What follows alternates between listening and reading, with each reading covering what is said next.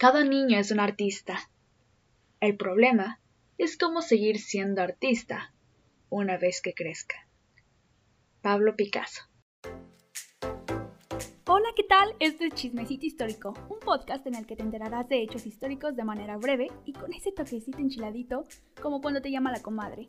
Yo soy Sofía Ochoa. El 30 de abril, sin duda, es uno de los días más dulces, pues se festeja el Día del Niño. Y en este capítulo les hablaré sobre los niños prodigio. El interés científico por los niños prodigio empezó a desarrollarse en el siglo XVIII, inspirado por la nueva manera de entender el genio como una cualidad propia e innata en ciertas personas. Casos como el niño alemán Christian Heinrich Heineken, políglota y erudito antes de los cuatro años, y el fenómeno de los virtuosos musicales contribuyeron en gran medida a que se hablara del genio precoz. Es en 1764 cuando Dennis Barrington, de la Royal Society de Londres, sometió a Mozart a una serie de experimentos para probar su genio musical, a quien comparó con Jean-Philippe Barentier, un niño prodigio, políglota y erudito alemán. A principios del siglo XIX fue la frenología quien intentó identificar las facultades mentales de los niños prodigio, desde genios del cálculo a artistas. La frenología, hoy considerada como una pseudociencia, fue una disciplina que asoció los surcos y las protuberancias del cráneo con facultades mentales u órganos, como se les solía llamar a estas protuberancias. En 1814, Franz Joseph Gall, padre de dicha disciplina, examinó al genio matemático Sarah Goldburn, un niño analfabeto de 10 años, y creó un molde de su cráneo. Según Gall, existía un órgano para el cálculo, el cual dijo haber identificado en la frente de Columburn y en los bustos de grandes matemáticos de la historia. Tras el declive de la frenología en los años 1840, fue principalmente la psicología quien intentó explicar las capacidades mentales de los niños prodigio.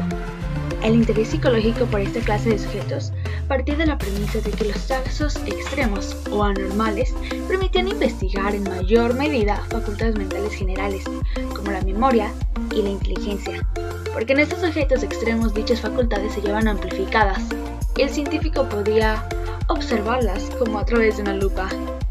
En palabras del psicólogo experimental norteamericano Edward Scripture, el análisis psicológico de los poderes de los niños prodigio constituía en determinar los procesos mentales que se hallan detrás de dichos poderes para establecer una serie de gradaciones de lo normal a lo anormal.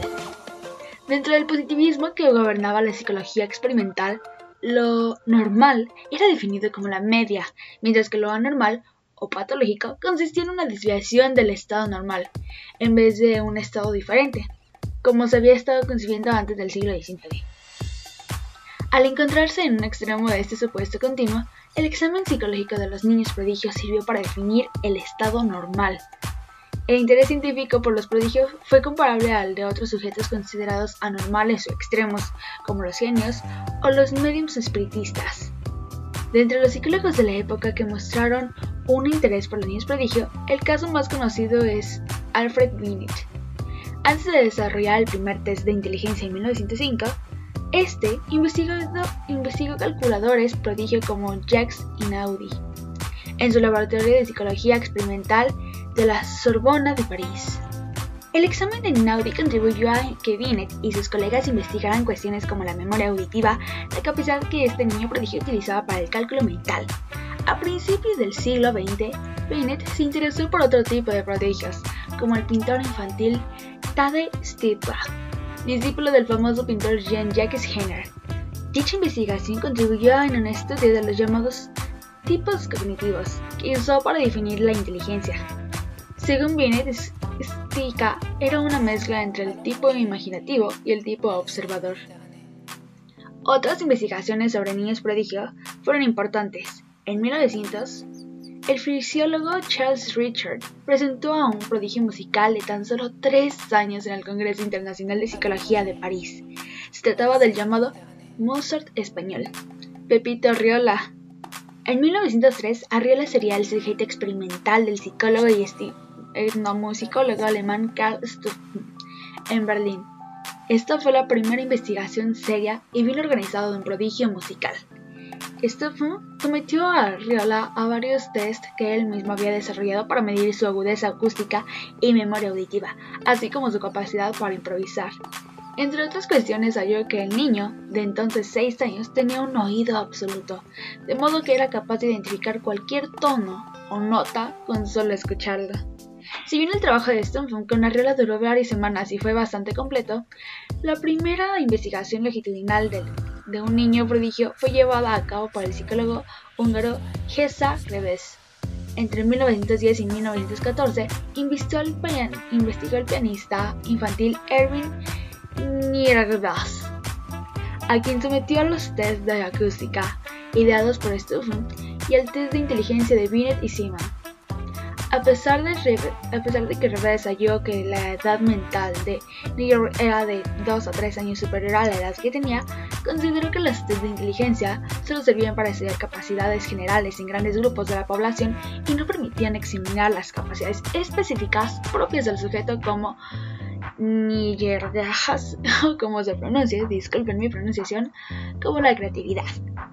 Para terminar, merece la pena mencionar la investigación que llevó a cabo la psicóloga suiza Francesca Baumgartner, quien a lo largo de los años de 1920 estudió a nueve niños y niñas prodigio en áreas como la música, la ilustración, la geografía y el ajedrez. Entre sus sujetos halló el prodigio polonés del ajedrez Samuel entre 1930 y 1980 hubo un cierto vacío en la investigación centrada sobre niños prodigio, ya que el foco de atención se centró en los niños superdotados definidos a través del cociente intelectual, una medida que resultó no ser adecuada para estudiar el fenómeno de los niños prodigios.